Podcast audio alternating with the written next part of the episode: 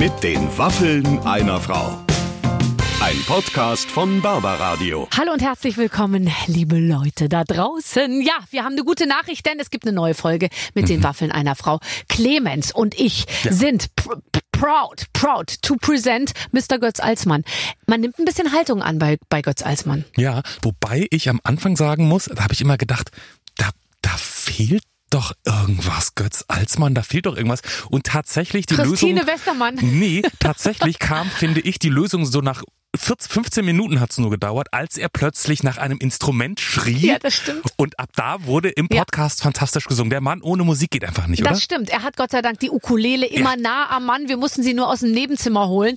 Ähm, und äh, das hat sich natürlich gelohnt, weil wenn er singt, äh, äh, es blitzt so richtig. Es sind so kleine Blitzsternchen, die um ihn rum entstehen. Das kann man wirklich sagen. Und was mir auch gefällt, der ist so konsistent in seiner Welt. Der, der ist einfach wie aus der Zeit gefallen und Mhm. Ja. er lebt ja das Konzept nicht nur über seine Frisur und seine Kleidung, sondern insgesamt in seiner Art ist er einfach altmodisch und möchte es auch sein.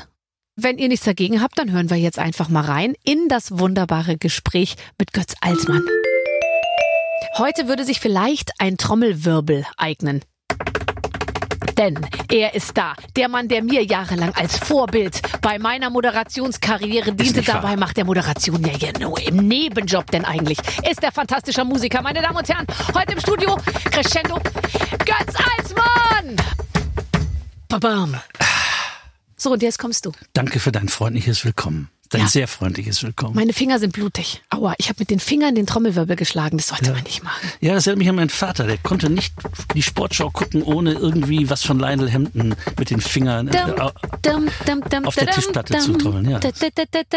Wegen der Oh, Anfangsmusik. jahrzehntelang, jahrzehntelang hat, nee, mein Vater hat einfach grundsätzlich immer irgendwie getrommelt. Ah, das ist ja toll. Äh, Du musst doch, du trommelst doch schon jahrelang nicht mehr selber. Du hast doch immer jemanden, der für dich trommelt, oder? Ich lasse trommeln, natürlich. Ähm, hast du so sozusagen einen Trommler, der für dich trommelt, also der in deiner Band ist und du würdest es auch mit dem anderen nicht machen, oder? Den hatte ich tatsächlich fast 28 Jahre lang, aber im Mai hat er sich verabschiedet. Das ist nicht dein Ernst. Und hat, hat gesagt, dass er im, im Spätherbst seiner Karriere, äh, nach so langer Zeit, er war unser Senior, Ja. seine, seine Laufbahn nochmal überdenkt und dann haben Will wir... sich nochmal verändern? Automechaniker, äh, irgendwas? Nein, ich, ich glaube einfach, dass, dass du mit Ende 60 dann denkst, äh, ja, war alles schön, jetzt machen wir was anderes. Ich kann den Alsmann von hinten nicht mehr sehen. Der sieht dich ja auch nur von hinten. Das musst du auch bedenken bei der Auswahl Äh, deiner Mitarbeiter. Vielleicht hat das auch eine Rolle gespielt, Ja. aber er war taktvoll genug, es mir nicht zu sagen. Taktvoll ist ja Nein, auch sein das, Job. Das, sowas ist ja, sowas passiert, äh, sowas kommt vor, wenn auch in meiner Band sehr selten. Und wir haben jetzt einen, einen ganz tollen jungen Mann, der auch auf dem aktuellen Album schon mitgetrommelt hat, den wir auch kannten, der auch schon mal als Ersatzmann eingesprungen ist. Das war also fast eine familieninterne Lösung.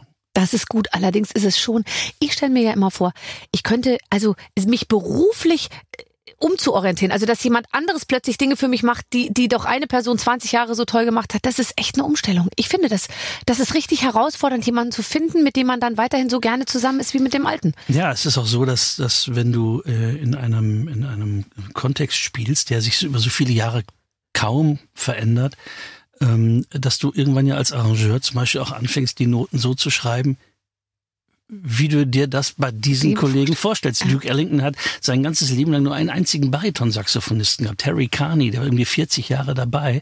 Und immer, wenn Duke Ellington ein paar Noten fürs Baritonsaxophon geschrieben hat, klang was immer, er hatte immer Harry Carney im Kopf. Und wenn ein anderer das gespielt hat, klang es irgendwie auch schön, aber eben nicht wie bei Harry Carney.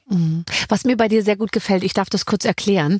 Du bist nämlich auch immer dabei, wenn Hubertus Meyer-Burkhardt und ich uns unterhalten, denn du bist einer von denen, der einfach in seiner Moderation, um den Leuten Ehre zu erweisen, sehr viele Namen nennt von Menschen, die du und noch vier andere kennst, aber viele andere eben nicht. Ähm, deswegen, äh, äh, ich schreibe das dann immer mit, zum Beispiel Freddy Brocksieper hast du letztens mal erwähnt. Den hat, den hat aber Hubertus ins Gespräch gebracht, als, als Kaselaner, Kaselaner Landsmann von ihm. Der berühmteste deutsche Jazz-Schlagzeuger aller Zeiten. aber ich sage jetzt mal, auch nur einer sehr schmalen Zielgruppe sozusagen bekannt. Ja, und warum? Aber, warum? Weil ja. er auf Ceylon geboren wurde. ja. Ja, äh, und dann als Kind in, in die Heimat seiner Eltern verfrachtet wurde. Aber dadurch gibt's natürlich keine Geburtsurkunden und nichts. Ceylon, ich meine Ceylon. Ja, ist doch verrückt, sag mal. Das war damals noch British Empire. Aber du hast dafür gesorgt, dass Freddy Brocksieper die Beachtung bekommt, die er verdient. Und äh, wir äh, und deswegen ist bei uns nur manchmal im Gespräch so, wenn dann jemand sagt, oh, der hat aber wieder viel Freddy Brocksieper gemacht, heißt bei Ja. uns so viel wie er hat über Leute geredet, die kein anderer kennt, Toll. sozusagen. Ich bin Teil eurer Folklore geworden. Du bist Teil unserer. Und da werden wir heute daran arbeiten, dass das weiterhin so bleibt. Schön. Was ist eine Hawaii-Gitarre? Ein Hawaii-Gitarre ist ein Instrument, das viele, viele Menschen schon gehört haben, aber sie haben keine Vorstellung, wie das funktioniert. Ja.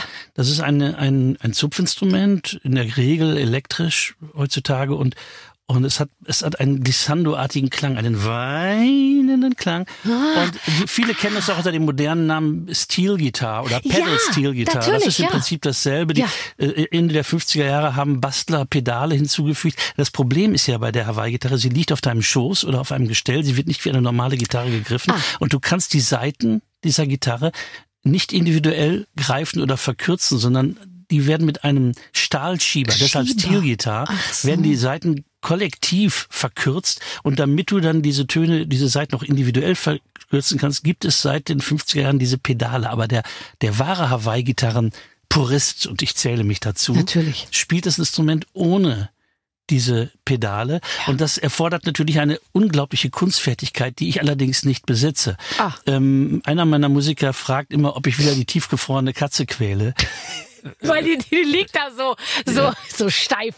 Ja, genau. Auf dem Rücken vor dir. Aber es ist ein faszinierendes Instrument. Die Hawaii-Gitarre ist Ende des äh, der 90er Jahre des 19. Jahrhunderts erfunden worden auf Hawaii Mhm. und hat dann sehr schnell Einlass gefunden in die populäre Musik äh, durch die durch die Pan-Pazifische Ausstellung äh, 1905, glaube ich, und und tatsächlich die ganzen Jahre, sagen wir, vorm Jazz Age, also Anfang der 20er, die Jahre davor, die ersten 10, 15 Jahre der Schallplattenkunst, waren die erfolgreichsten Schallplattenproduktionen entweder Caruso oder die Hawaii-Gitarre. Das ist ja toll. Irrsinn. Und Mitte der 30er wurde das Instrument dann zum ersten Mal elektrisch aufgenommen. Noch bevor die normale Gitarre elektrisch aufgenommen wurde. Ich frage das äh, natürlich deshalb, weil Ja. du Hawaii-Gitarren tatsächlich sammelst, habe Ja, ich gehört. ja. Aber ich kann mir nicht vorstellen, dass man, man wird doch nicht Gitarrist, um dann da mit so einer liegenden, steif Ich gefrorenen. Katze, äh, ja, oder Popmusiker und dann irgendwie mit Pedalen da dran rumzutreten. Nein, das nein, ist Pedale verweigere ich, doch, ja, nein, wie gesagt. Ich das passt da- doch nicht zu dir. Du bist nicht der Ich bin, Pedaltyp. ich bin kein Pedaltyp.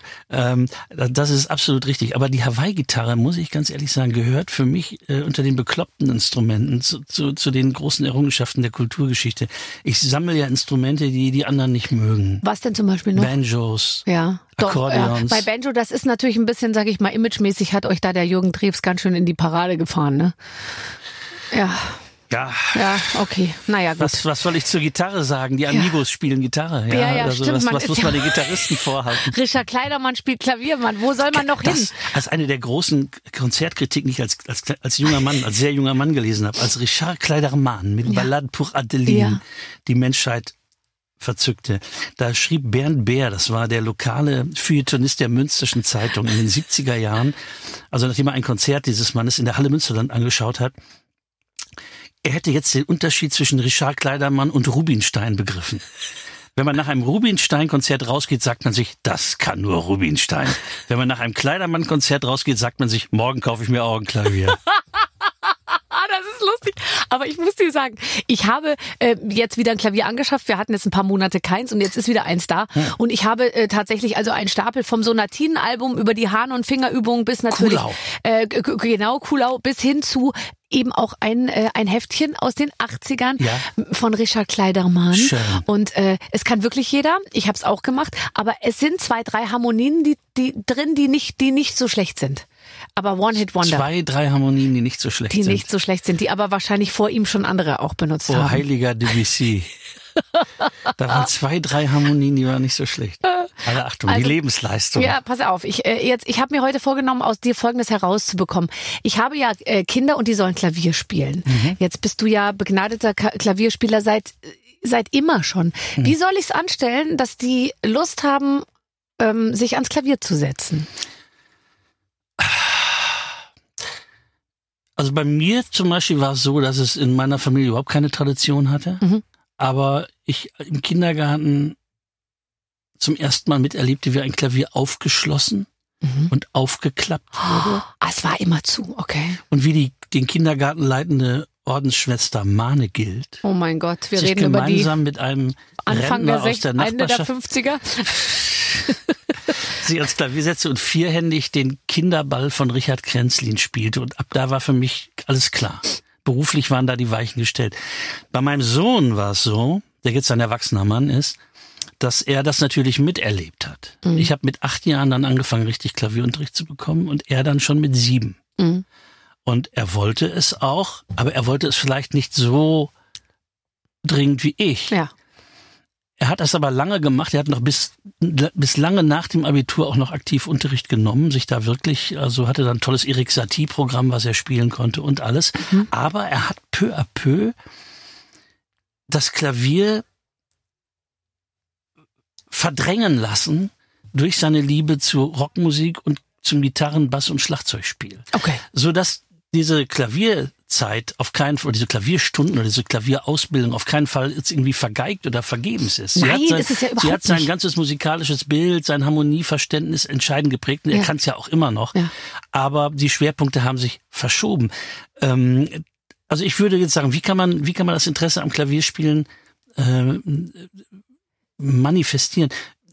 Ich denke, viel wichtiger ist das Interesse am Musizieren Mhm. Am Musizieren als solchem. Und wenn dann zu Hause das Klavier steht, dann sagt man sich, okay, ich würde gern musizieren, dann mache ich es halt auf dem Klavier. Wenn es aber von vornherein nur darum geht, zum Klavier geprügelt zu werden, dann sind die Erfolgsaussichten relativ gering, glaube ich.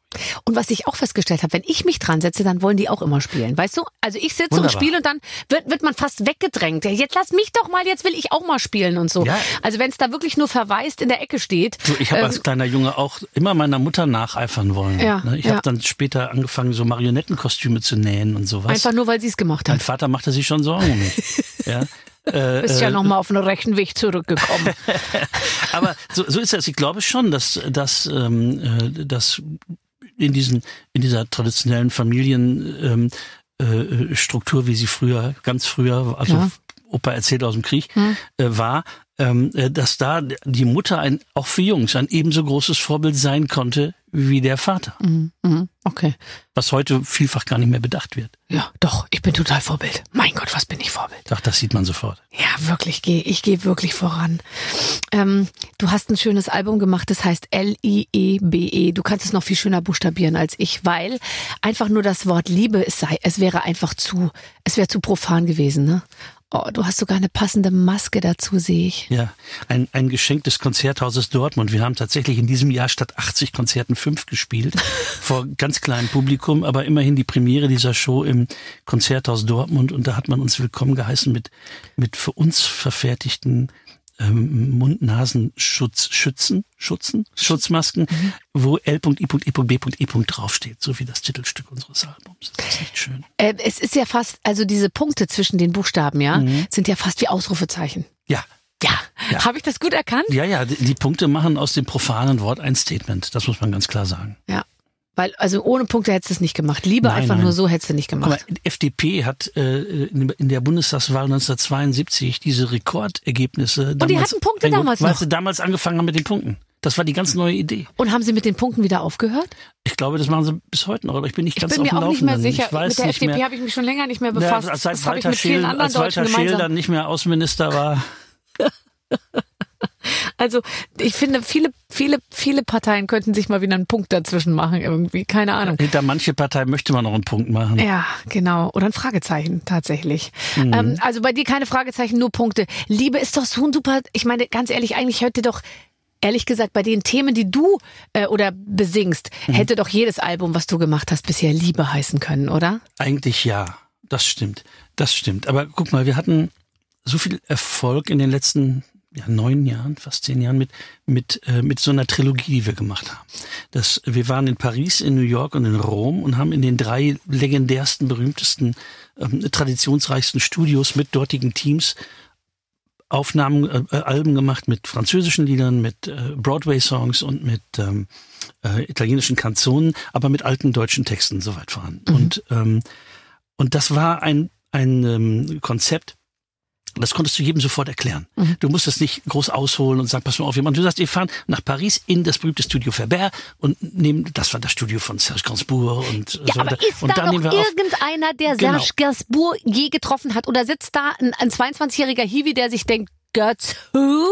Äh, okay, und, und du dann den, den, den French, kann man diese f- französische sozusagen ähm, Inspiration da noch einatmen? Natürlich, natürlich. Also du kommst hin in das Studio Ferber, das ist ein riesiger Bau, äh, großer, also für große Orchester und du gehst rein und schließt die Augen und atmest ein und hast Wasserschaden.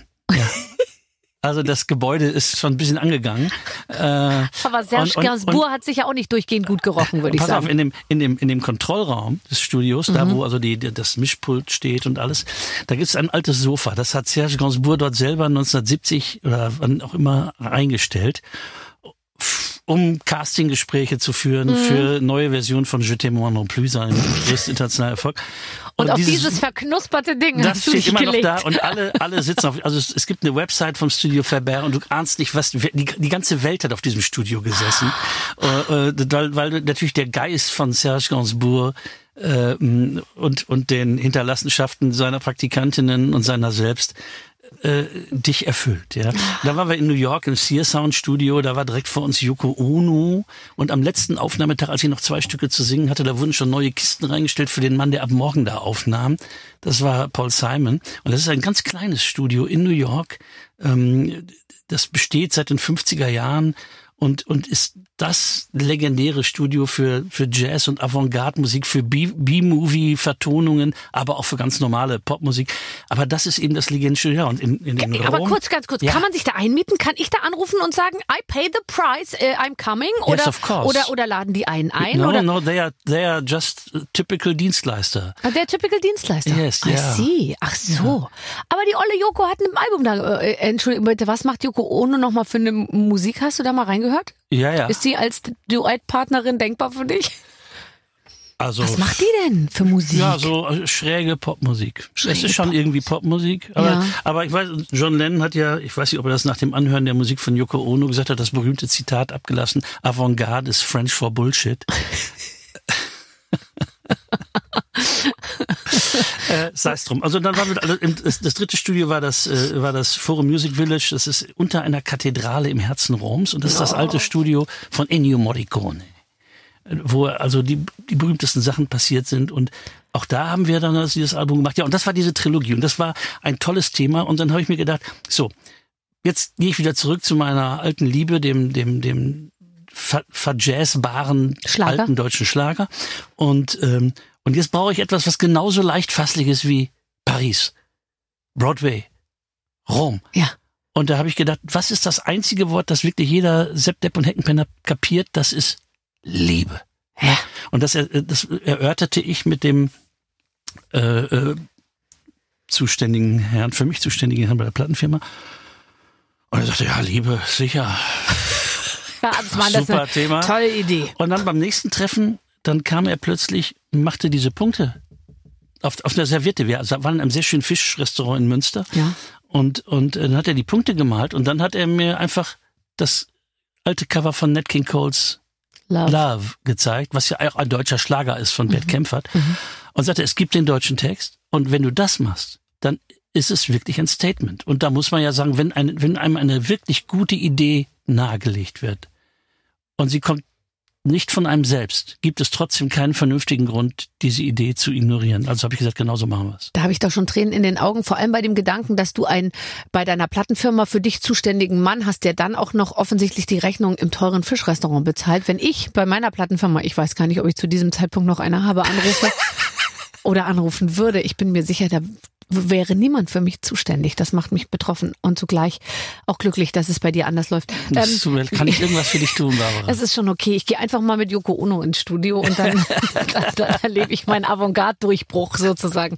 Ähm, und die deutsche Sprache eignet sich ja auch so für das, was Genau. du machst. Ich meine, bei Capital Bra ist man manchmal unglücklich darüber, da, dass er deutsche äh, Sprache benutzt. Da wäre es mir oft lieber, er würde es auf Englisch machen oder auf Ukrainisch oder Capital Bra. Erkläre ich dir später.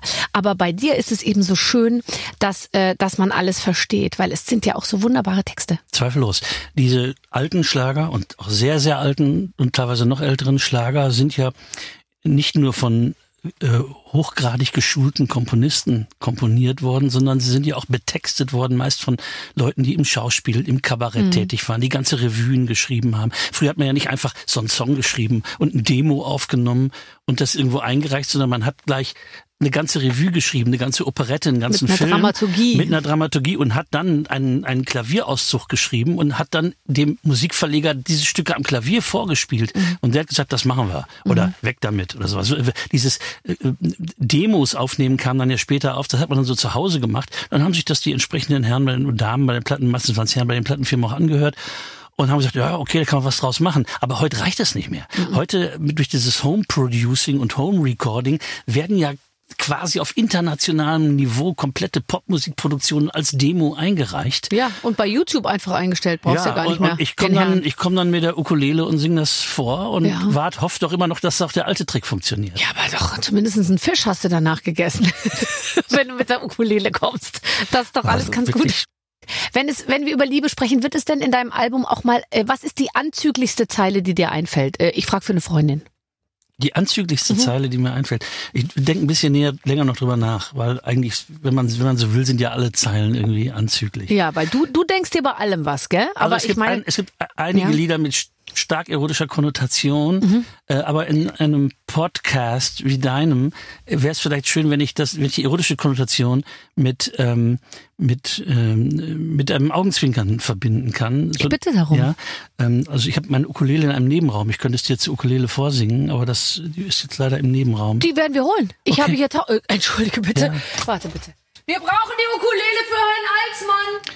Ja, ich finde, es läuft sehr gut für mich hier in diesem Podcast. Mm, und für mich erst. Und jetzt rennen da draußen zwölf ja. kleine Mitarbeiter und suchen, wer die Ukulele zuerst findet, weil der kriegt äh, Preis. zwei Mark. Genau. äh, äh also es ist, nur um das zu sagen, es ist ein Lied eines Berliner Ensembles. Äh, ja. Ende der 40er Jahre waren hier sehr populär die drei Travelers. Mhm. Äh, das waren die, die Protagonisten der sogenannten deutschen Swing- und Barbesetzung, Akkordeon, Kontrabass, Gitarre. Wann war das? Äh, die wurden bekannt nach dem Zweiten Weltkrieg und konnten ihre Popularität noch bis in die 70er Jahre durch zahlreiche Auftritte beim Blauen Bock äh, aufrechthalten. Dankeschön.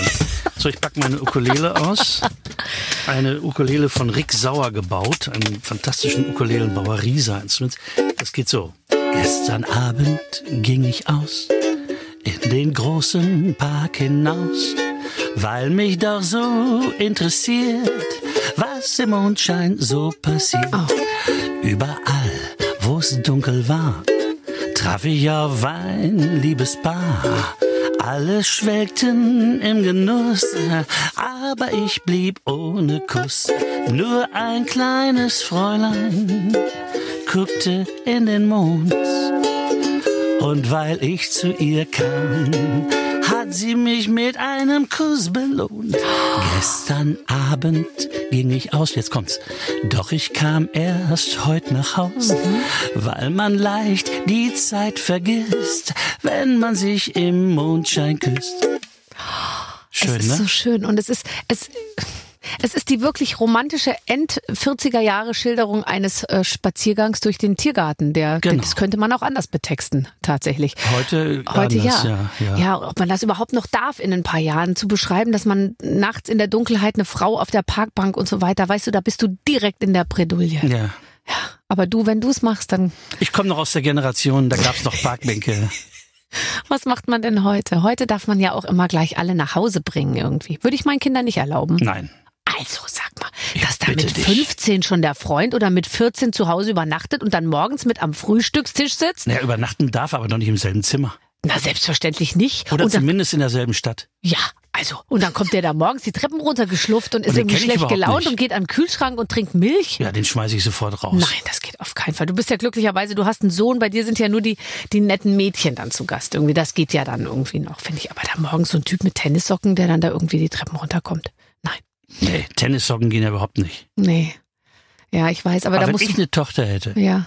und die käme mit einem Freund nach Hause, der Tennissocken trägt. Mhm. Gute Nacht, Marie. ich finde, du bist ja wirklich durchgehend altmodisch, wenn man das so sagen darf. Würdest du dich als altmodisch bezeichnen oder als wie wie wie äh, wie Ja. sagt man? Du bist ja wirklich wie aus der Zeit gefallen sozusagen und zwar konsequent. Gibt ja Leute, die haben nur so einen Look, aber du bist ja tatsächlich jemand, der könnte auch in einer anderen Zeit oder du würdest vielleicht auch gerne in einer anderen Zeit geboren sein. Das weiß ich nicht. Ich weiß es nicht. Denn der Blick in die Vergangenheit ist ja auch meistens, Trüb, ja. ist ja auch meistens ro zu rosa. Ja. Mhm. Zu rosa. Manchmal aber auch zu schlecht. Also es gibt auch so, so ähm, ähm, Klischee-Meinungen, die seit, sagen wir mal, 40, 50 Jahren vorherrschen, die verschiedene Zeiten betreffen und die sind dann manchmal auch ungerecht dieser Mhm. Zeit gegenüber. Wenn man Menschen fragt, die da wirklich gelebt haben, Ja. dann hatten sie dort ihre Jugend, die Zeit, die Jahre ihres Aufbaus, die Jahre ihrer glücklichen äh, äh, jungen Ehe, ähm, äh, die, die Jahre, als die Welt bunt wurde und die Sonne schien und und äh, es Freiheit gab und und Wirtschaftswunder und das, das sagen die so schlecht war das dann unterm Strich doch nicht. Und die späteren Zeiten waren auch nicht alle so gut.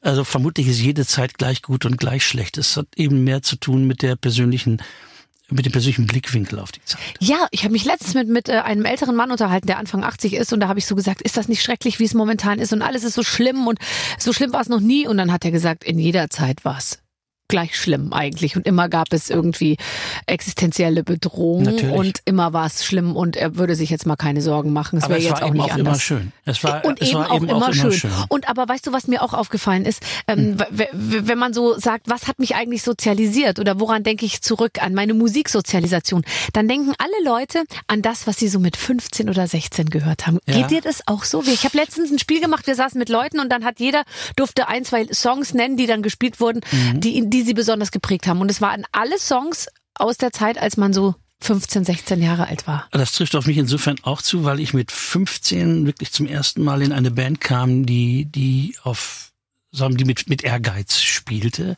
Die anderen waren alle so doppelt so alt wie ich. Und wir spielten so 20er und 30er Jahre Musik und ich hörte da als wirklich sehr junger, pickeliger äh, Banjo-Spieler an. Und der Bandleader war auch ein Banjo-Spieler, aber der sattelte dann um äh, auf andere Instrumente, weil ich einfach der bessere Banjo-Spieler war. Und äh, vieles, was wir damals gespielt haben, was ich damals an Liedern gelernt habe, davon zehrte ich noch Jahrzehnte später. Ja, das stimmt wirklich. Ich kann mir das sehr gut vorstellen. Ähm, ich äh, frage mich ähm, nochmal zu einem Punkt zurück, zum altmodischen oder wie auch immer. Wann hast du zuletzt ganz konkret gemerkt, dass du, sage ich mal, mit deiner Lebensweise und oder mit der Art, äh, dich auch Technik gegenüber vielleicht zu verweigern oder bestimmten Strömungen gegenüber zu verweigern, dass du da wirklich jetzt in der Unterzahl bist langsam. Also gibt es so Momente, wo du einfach äh, irgendwie mit jemandem sprichst und der setzt bei dir was voraus, was du nicht zu geben bereit bist? Ich habe neulich noch mit Freddy Brocksieper über das Thema gesprochen. Also gibt's nicht mal den Moment, wo du irgendwo anrufst, dann sagen sie, das machen Sie äh, bitte im äh, in der App oder das machen Sie da und da.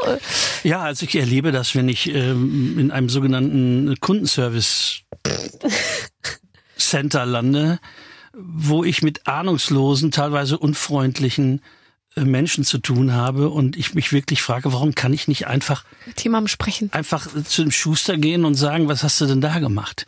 Ja, das, das ist ähm, oder das hast du toll gemacht, je nachdem. Äh, Ja, ich, ich komme damit nicht wirklich gut zurecht. Ich finde diese, dieses dieses äh, äh, äh, geduzt werden an so einem Telefon, ich will mich nicht einfach, ich will nicht, dass man sagt, hey du, toll, dass du anrufst. Ich habe keine Ahnung, mit wem ich da zu tun habe.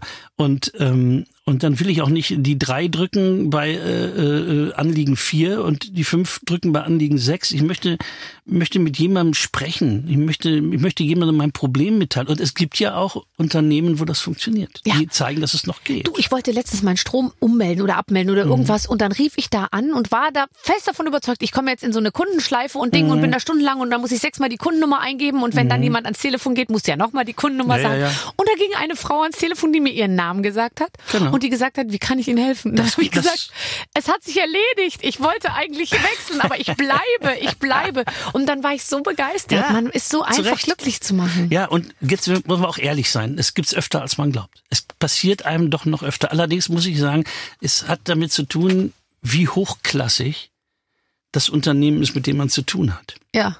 Also jemand, der ähm, äh, sich entschließt, ähm, irgendwelche billige Scheißware, Ja. entschuldige mein Französisch, Äh, Äh, okay. zu verkaufen, der hat es wahrscheinlich nicht. Mhm. Ähm, schwedische Möbelhäuser zum Beispiel haben, Ja. haben das nicht. Das ist also, soll wohl schrecklich sein. Aber es gibt dann zum Beispiel auch, ich, hab, ich bin jemand, der immer auf der Suche ist und ich kaufe sie, wenn ich sie kriege und nicht, wenn ich sie brauche, nach geschlossenen Herrenhausschuhen. Richtige schuhartige Herrenhausschuhe. Damit meine ich aber nicht so Sommerschüchen, die ich zu Herrenhausschuhe erkläre, sondern wirklich gut geschnittene, elegant aussehende. Was macht denn einen Fuß, geschlossenen Schuh zu einem Hausschuh? Die, die, das Material? Äh, ein, ein, ein weiches, fast textilartiges Material und vor allen Dingen ein, ein, eine Sohle, mit der ich nicht äh, Treppenkanten zerstöre. Mit oder der du schleichen kannst, so wie Schmidtchen Schleicher. Genau, mit den elastischen Beinen. Richtig. Äh, und ähm, ja, und da habe ich einen, einen Hersteller gefunden und habe den angerufen. Und ich hatte einen kompetenten. Freundlichen jungen Mann. Und dann habe ich einen Tag später nochmal angerufen, weil ich, weil ich meine Bestellung dann nach kurzem Nachdenken verifizieren wollte. Und da hatte ich eine extrem freundliche junge Dame da, die einen Zettel liegen hatte, dass ich am Vortag angerufen habe. Ja. Und ähm, ja, also das gibt's. Das, dann denkt man sich, das ist doch nicht alles. Und schon macht man sich eine Flasche auf und denkt sich, das Leben ist doch schön. Ist doch ein Grund, gleich mal Ja, einen. Schluck zu trinken. das gefällt mir. So, wir können auch gleich einen Schluck trinken. Vorher spielen wir allerdings ein Spiel, mit dem ich, so viel kann ich dir jetzt schon mal sagen, nichts zu tun habe. Das denkt sich hier meine Redaktion aus. Du hast ja kennengelernt, als du jetzt hier reingekommen bist. Ja. Also wunder dich nicht. Nein, ganz tolle, ja. junge Leute in schwer zu beschreibenden Berufen. Ja, äh, irgendwas mit Medien war äh, Mhm. deren Wunsch und das haben sie jetzt. Das haben sie jetzt gekriegt. Ja, nein, pass auf. Also, lieber Götz, liebe Barbara, nach fast 700 Folgen zimmerfrei ist es an der Zeit, dass du dich, lieber Götz, endlich Ja. auf einen WG-Platz bewirbst. Oh, das hast du bestimmt noch nie gemacht. Diesmal in der Wohnung von Babsi. Du hast, liebe Babsi, einen Wohngemeinschaftssteckbrief von dir. Dir bitte stell Götz wichtige Fragen und entscheide am Ende, ob er einziehen darf. Das ist doch toll. Das ist eine super. Also, Aber, aber man muss jetzt mal sagen, sie mögen nicht besonders einfallsreich sein, meine Redaktion, aber Doch, doch. man erfährt natürlich über diese Art des Spiels schon sehr viel über dich privat. Es war. Und das wollen wir natürlich. Ach komm, ich bin da nicht so, ich stelle mich da nicht so an. Ja, du sollst, ich, wir wollen alles Du hast doch wissen. sogar meine Frau gegoogelt. Natürlich als allererstes. Na, siehst du. Weißt du, früher war bei mir auch immer, früher war bei mir, wenn man mich gegoogelt hat, ja, also Ja. mein Namen, ich bin nur auf deine Frau gestoßen, weil dann unten drunter stand, wie, wer ist die Frau von Götz Alsmann? Mhm. Und bei mir waren früher immer, wenn man meinen Namen gegoogelt hat, Barbara Schöneberger, dann kam als erstes Brüste, Ja, Füße ja, und dann Freund. ja, Und heute ja, Alter, ja, Gewicht, ja. Mann. In meinem Kopf sind es immer noch die alten Stichwörter. Sie sind ja auch noch die Alten. Es ist ja, Ah, echt? Bist du Frühaufsteher oder Morgenmuffel? Ich bin ein morgenmuffelnder Frühaufsteher. Oh, das ist ja worst of all worlds. Yes, it is. Nein, ich, ich stehe nicht so spät auf, wie ich mir das manchmal wünsche. Ich stehe äh, früher, früher auf, als ich unbedingt müsste. Bist dann aber schlecht gelaunt. Ich schlecht gelaunt, ich, ver, ich versuche überhaupt nicht gelaunt zu sein. Das ist immer noch besser als schlecht gelaunt. Wie, wie? Und das heißt, du vermeidest Kontakt, vermeidest Sprechen? ähm, ich setze mich dann an den Frühstückstisch. Äh, Derjenige oder diejenige, die es als erster schafft, das Bett zu verlassen, richtet das karge Frühstück, das ich nur brauche. Und äh, dann versuche ich immer einem Gespräch aus dem Weg zu gehen, indem ich die Seite unserer Heimatzeitung nehme, in der äh, die entscheidenden Neuigkeiten über meinen ruhmreichen Fußballclub, den SC Preußen Münster 06, äh, mitgeteilt werden. Und das macht dann auch nicht immer gute Laune. Nee. Okay, gut. Also, wir gehen uns einfach morgens aus dem Weg. Wie sieht dein perfektes Frühstück aus? Karg, sagst du. Ja. Kaffee? Tee, Assam-Tee, schönen, dicken, fetten, schwar dunklen, fast schwarzen Assam-Tee mit ein bisschen Milch. Und dazu esse ich dann entweder einen Toast oder eine Scheibe Knäckebrot mit Quark und zurzeit ganz wichtig, selbstgemachte Feigenmarmelade. Oh, ich. Feigenmarmelade, das ist Feigen ist, äh, Feigen ist fast erotisch, findest du nicht? das, Eine absolut. Feige ist, wenn sie In gut alten ist. Bluesnummern wird ist ist ist Fig, Oh, was Feige bedeutet, ein wirklich? Synonym für nein. für ähm, ich hab's vergessen. Äh, äh, das, äh, wirklich? yes. Oh, okay. Das wusste ich nicht, aber das äh, kann ich total nachvollziehen. Also eine Zeile wie Let me slurp the fig ist, Oh, ist äh, ich würde es verstehen, ehrlich ich, gesagt. ich, ich, hab, ich muss das mal übersetzen bei Gelegenheit. Ich habe hab mir noch keine du Gedanken wirst gemacht. Worte dafür finden, dass wir es auch in diesem hochanständigen Podcast äh, äh, so spielen könnten. Mit welchem Gericht kochst du dich in mein Herz, lieber Götz? Ähm, oh, also ich war mal ein bisschen ambitionierter am Kochtopf, als ich es heutzutage bin. 70er Jahre. Später. Späte 70er. Später, eher so die ausklingenden 80er. Aber, aber ich bin immer noch ganz okay bei, bei sowas wie ähm, Linsensuppe Sauerkraut. In mein Herz, Götz. Du sollst dich in mein Herz kochen. weißt du was, ich mach nicht dir, mit ich mach dir, Linsensuppe ich und mach dir einen schönen. Kakao. ah, okay, lass ich gelten. Ähm, was hast du immer im Kühlschrank? Buttermilch. Oh, verstehe. Das Leben ist kein Leben ohne Buttermilch. Ja. Das ist mein Lieblingsdurstlöscher vor 20 Uhr. Und nach 20 Uhr? Kommt drauf an. Also kann schon mal ein schöner, schöner Weißwein sein Mhm. oder ein schönes Bier oder gern auch, also wenn es richtig kaltes Bier ist, dann ein Pilz oder sowas. Mhm. Aber wenn es nicht ganz so kalt ist, dann vielleicht ein schönes so Trappistenbier oder sowas. Kein Rotwein? Rotwein ist ja in dem Sinne nichts gegen den Durst. Rotwein ist ja mehr sowas wie ein Bonbonlutschen. Ja, schwenkt man so, ne? Ja, macht man aber echt, äh, Rotwein machst du mir eine große Freude, aber das ist dann ähnlich wie Whisky mehr zum Ausklang eines Abends. Bist du exzessiv? In vielem. Ja. Ja. Oh, das meist, meist zu viel. Meist von allem zu viel. Man will ja auf die Frage, bist du exzessiv, will man nicht sagen nein, weil das Ja, ist ja, auch ja. doof, gell? Weil wenn man Das so sagt, glaubt doch keiner. Nee, jeder, nee. Der, jeder, der mich mehr, mehr als drei Folgen lang bei Zimmerfrei gesehen hat, weiß, dass, dass ich zum Exzessiven neige. Und ich vermute, das liegt nicht an der westfälischen Hinterlassenschaft meines Vaters in meinem Genpool, sondern doch mehr an der balkanesken ähm, äh, äh, äh, Eingabe meiner Mutter in meinen, in meinen Genpool. mein Gott. Denn, denn die Familie Wenn meiner Mutter war durch exzessive Lebensgier äh, gekennzeichnet. Oh, jetzt werde ich gleich unruhig hier auf meinem Stuhl. Der, wenn der Götz kleine balkaneske Lebensgier gleich auspackt, zusammen mit der Ukulele, könnte das, Ja, das könnte Wirkung ich mache mir eben zeigen. eine Notiz, warte mal. Wofür, mach dir bitte eine Notiz, falls wir uns Ja. nochmal demnächst treffen. Genau. Wofür gibst du am meisten Geld aus? Individuell am meisten Geld. Sparen fällt mir am schwersten bei zwei Sachen. Mhm. Herrenoberbekleidung Ja. und alte Schallplatten. Okay. Ich habe von dir so Videos gesehen, die du bei YouTube äh, eingestellt hast. Da hast du deine ganze neue Platte sozusagen einmal durchgesungen in so kleinen Bits. Ähm, spielte das bei dir zu Hause? Ja, in meinem, in, in, Also, in meinem Das, ich Archiv. dachte, du bist in einem Platten, in einem Plattenladen. Das ist vor allem so, da sind so aufklappbare Situationen Ja. und da kann man so Platten einstellen Ja. wie in so Displays. Das hast du so dann den Spitzenreiter der Woche oder was stellst du da Na, rein? Das, dieser Schrank, äh, auf den du anspielst, den man in einem meiner Lieder da sehen kann, das ist ein, ein, Versch- ein, ein, ein Wandschrank, der der so Panoramaklappen hat, die man aufmachen kann. Ja. Da sind meine Shellac-Platten drin, tausende von Shellac-Platten. okay. Also Platten mit 78 Umdrehungen aus, aus einer keramischen Substanz, die aus altem ostindischem Baumharz gemacht wird. Ich glaube, dass Freddy Brocksieper in Ceylon auch sehr viel mit Shellac-Produktion zu tun hatte. ich auch. Und die Frauen, die uns zuhören, kennen es vom Nagellack. Der ist ja, Ja. auch aus Shellac. Ja, Da muss man allerdings die Nägel unter so eine Leuchte halten, damit die hart werden. auch Biedermeier-Möbel werden in der Regel mit Shellac poliert. Ganz genau. Ja. Ja. Hätten wir das auch geklärt. Ja. Aber so eine Kommode zum Drehen zu bringen und dann die Nadel drauflegen, das wird's nicht bringen. Also das ist in der Tat ein, ein, ein, ein, ein ich, ich habe so ein, ja, ein Atelier ähm, äh, im oberen, in der oberen Etage des Ateliers, da habe ich meinen Schreibtisch und meine Bücher und in der unteren habe ich meine Tonträgerkollektion. das klingt toll. Was machst du im Atelier? Denken, schreiben, komponieren, Du arrangieren. bist wahrscheinlich wirklich so. Ich glaube, du, du setzt dich wirklich hin und überlegst dir so Sachen einfach. Das Ja. finde ich toll.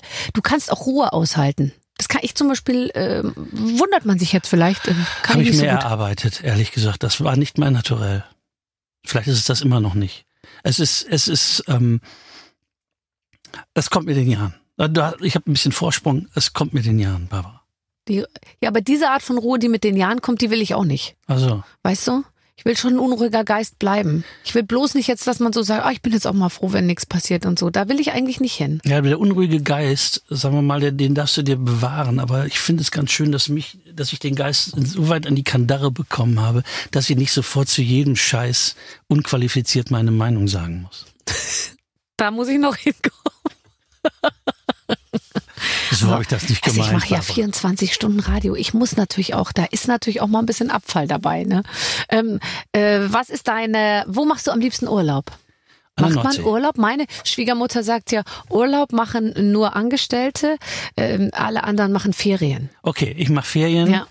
Äh, und zwar, äh, ich, ich bin eigentlich gar nicht so ein Urlaubstyp. Äh, ich bin in meinem Leben so viel beruflich Mhm. unterwegs gewesen, bevor die Seuche kam. Ähm, dass für mich der größte Luxus einfach mal ein paar Tage zu Hause waren. Und als der erste sogenannte Lockdown kam, da habe ich so nach drei Wochen mal in alten Kalendern gewühlt, weil mich interessierte, wie lange ich, wann ich das letzte Mal so lang am Stück zu Hause war. Das war 1985. Von daher ist meine Lust, auf Reisen zu gehen, nicht so groß. Aber wenn, dann sind wir mit der Familie immer für zwei Wochen an die Nordsee gefahren und tun das auch heute noch. Und zwei bis dreimal im Jahr gehen meine Frau und ich für ein paar Tage wandern im Sauerland. Da sind wir in anderthalb Stunden. Da muss man nicht ewig reisen und nirgends hinfliegen und äh ich finde, das nirgends hinfliegen ist der Punkt, ja. weil ich finde die Vorstellung, ich packe sechs Koffer, fahre dann hetze zum Flughafen, dann Ding und dieser ganze Albtraum, der einen da erwartet, das finde ich irgendwie schrecklich. Ich finde schön die Vorstellung, ich setze mich ins Auto und mhm. fahre los. So, da fahren wir, fahren wir kurz an Dortmund vorbei und dann Richtung Sauerland und dann ähm, kommt gehen wir ein ganz kleines Dörfchen oben auf dem Berg und und wenn du aus diesem Hotel rauskommst, das so ein bisschen so aussieht, als wäre Adenauer noch an der Regierung, ja. Mhm, mhm, wenn du aus diesem Hotel raustrittst, der direkt der Weg, also ein halber Meter vor der Tür, das ist schon der Rothaarsteig. Mhm. Und dann kannst du von da aus einfach diese Strecken gehen und das machen wir jetzt schon über 20 Jahre und das ist das ist wirklich Qualitätszeit, ja. Würde deine Frau nicht vielleicht gern mal so mit so mit so Pantoletten und so und so einer Tunika nach Ibiza fahren und da mal ein bisschen über den heißen Sand laufen da und sie traut sich nicht dir zu sagen? Da hast du ganz genau das Gegenteil von dem beschrieben, was sie gerne möchte. also sie möchte den Rothaarsteig.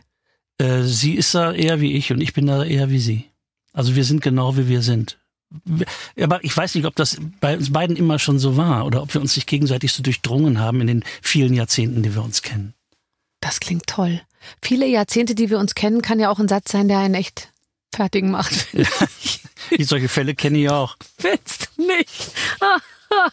äh, ähm, äh, du, äh, du sammelst, das finde ich toll, du sammelst Aschenbecher. Dabei bin ich mir sicher, rauchst du gar nicht. Nein, also ich sammle Es gibt Kehrer. ja auch nur noch ganz wenig Leute, die rauchen. Und ich finde Aschenbecher, das ist so schade, weil ich liebe auch Aschenbecher. Es gibt so schöne Aschenbecher. Zweifellos. Aber Aschenbecher, das verengt natürlich ein bisschen das eigentliche Sammelgebiet. Ja. Ich sammle Murano-Glas. Oh und Keramik aus den 50er Jahren. Da fallen natürlich eine Menge Aschenbecher ab, das muss man ganz klar sagen. Ist das Keramik aus den 50er Jahren das momentan gerade total angesagte Keramik, wo man zwischendurch sagt, es ist so hässlich, dass ich es nicht fassen kann und trotzdem hat es irgendwie momentan so ein, so, so ein, es hat so einen gewissen Style, der natürlich schon ganz cool ist. Ist das dieses braun, blau, grün, dunkelrot gemischte, wo man immer denkt, da ist der Keramikerin echt da ist was mit ihr durchgegangen. Du meinst dieses, dieses, was man heute als Fat Lava bezeichnet, du, das stammt eigentlich eher aus den 60er und 70er Jahren. Ah, okay. Aber in der Tat, es sind oft dieselben äh, Kunsthandwerker, die das gemacht haben. Ähm, es gibt, es gibt tolle äh, Manufakturen oder gab es früher, die zum Teil heute noch im Geschäft sind, aber nicht mehr äh, Aschenbecher herstellen, sondern äh, Schmuckdachziegel oder so etwas. Also keramische Betriebe, die oh Gott, seit hör mir auf Jahren mit Dachziegeln, die aus Keramik sind und dann noch blau lasiert. Ja. Das ist wirklich ja. zu Geld gekommener. Hast du keine Angst, sich äh, einiger äh, Hörer doch, hier verlustig doch, zu machen? aber ja? das, das gehe ich ein. Dieses Risiko gehe ich ein.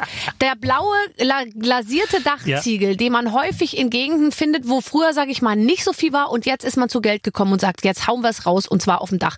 Da muss ich ehrlich sagen, halte ich manchmal fast an und klingel und sage, warum? Erklären Sie es mir. Ich bin vollkommen unschuldig an dieser Entwicklung. Denn Hast von, du solche von mir Ziegel? aus, nein. Von mir aus hätten sie gerne bei der Gebrauchskeramik bleiben können. Finde ich auch. Ähm, aber es gibt eben ganz interessante Sachen. Die Firma Sgrafo, die heutzutage sehr, sehr preiswertes Geschirr für Kaufhäuser herstellt, die hat zum Beispiel Anfang der 60er Jahre eine Glasiermethode entwickelt, die, die aussieht, als, als, als wäre Sand auf diesen auf ja. diesen Artefakten dann so amorphe Formen ja, und so. Also ich habe eine riesige genau. Sammlung alter Sgrafo-Keramik, das ist fantastisch. Oder Van Wurden aus Holland, die haben, die haben ähm, so, so eine ganz besondere, ähm, ja, wie soll ich das nennen, so eine ganz besondere Lavaglasur entwickelt. Und ich habe angefangen, das zu sammeln und dann hat mein Sohn auch angefangen, das zu sammeln. Und dann haben wir uns, ohne von uns gegenseitig Kenntnis zu haben, bei Ebay überboten für irgendwas. Und irgendwann hat er mich überboten und hat mir das dann aber zum Geburtstag geschenkt. Das ist toll. Wo, wo steht das alles? Äh, in, in diesem äh, Atelier. Gebäude, ja. In diesem Gebäude. Sehr schön. Ach Gott. Unsere Zeit ist ja schon um. Sollen wir noch ein bisschen was singen? Ja, sehr gerne. Weißt was du, ich habe mir den singen? Text rausgesucht von Man müsste Klavier spielen können. Ja. Weil ich brauche den Text. Ich kann sonst nicht. Was ist deine Tonart? Ich, ich, man, ich müsste, man müsste Klavier. Das ist mir zu hoch.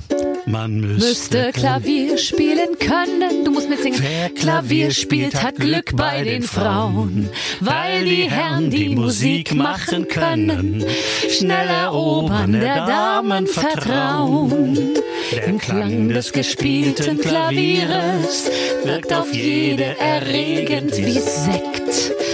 und ihre geheimsten Gefühle werden Piano doch forte geweckt. Manne, der das kann, macht sie Avancen. Er wird von ihr mit Zärtlichkeit belohnt. Die anderen Männer haben keine Chancen. Sie schauen aufs Instrument und in den Mond. Man müsste Klavier spielen können. Meine Rede. Wer Klavier spielt, hat Glück bei den Frauen. Mit Tönen der lauschenden Schönen Ein Luftschloss der Liebe erbauen. Heiliger Johannes hieß das. E, B, E, Liebe. Meine Damen und Herren, Götz Alsmann! Ja, Barbara Schöneberger. Wie schön. Singend aus der Nummer raus. Das ist doch, äh, Das, mehr geht nicht. Das muss sofort irgendwie zum Download bereitgestellt werden. Das wird ein Hit. Ja, na Großartig. klar. Die Leute äh, äh, können es sich überall anhören und auch nochmal hören. Wir haben ja genug Möglichkeiten euch zur Verfügung gestellt, Ja. wie ihr unser Podcast durch und durch und noch und noch mal hören könnt. Und nicht nur dieses, sondern natürlich auch alle anderen. Wir sind schon äh, bei über 100 Folgen inzwischen. Weit über 100 inzwischen. Ja, äh, Weit. Weit über Wir 100. hatten sie alle mit Singen, Reden und Lachen im Studio. Und die gute Nachricht ist, nächste Woche gibt's eine neue Ausgabe. Bis dahin, vielen Dank, Clemens. Mhm. Gerne. Vielen Dank, Götz Alsmann. Und vielen Dank an euch fürs Zuhören. Und äh, wir hören uns in der nächsten Woche. Bis dann. Ciao. Mit den Waffeln einer Frau. Ein Podcast von Barbaradio. Das Radio von Barbara Schöneberger. In der Barbaradio App und im Web. barbaradio.de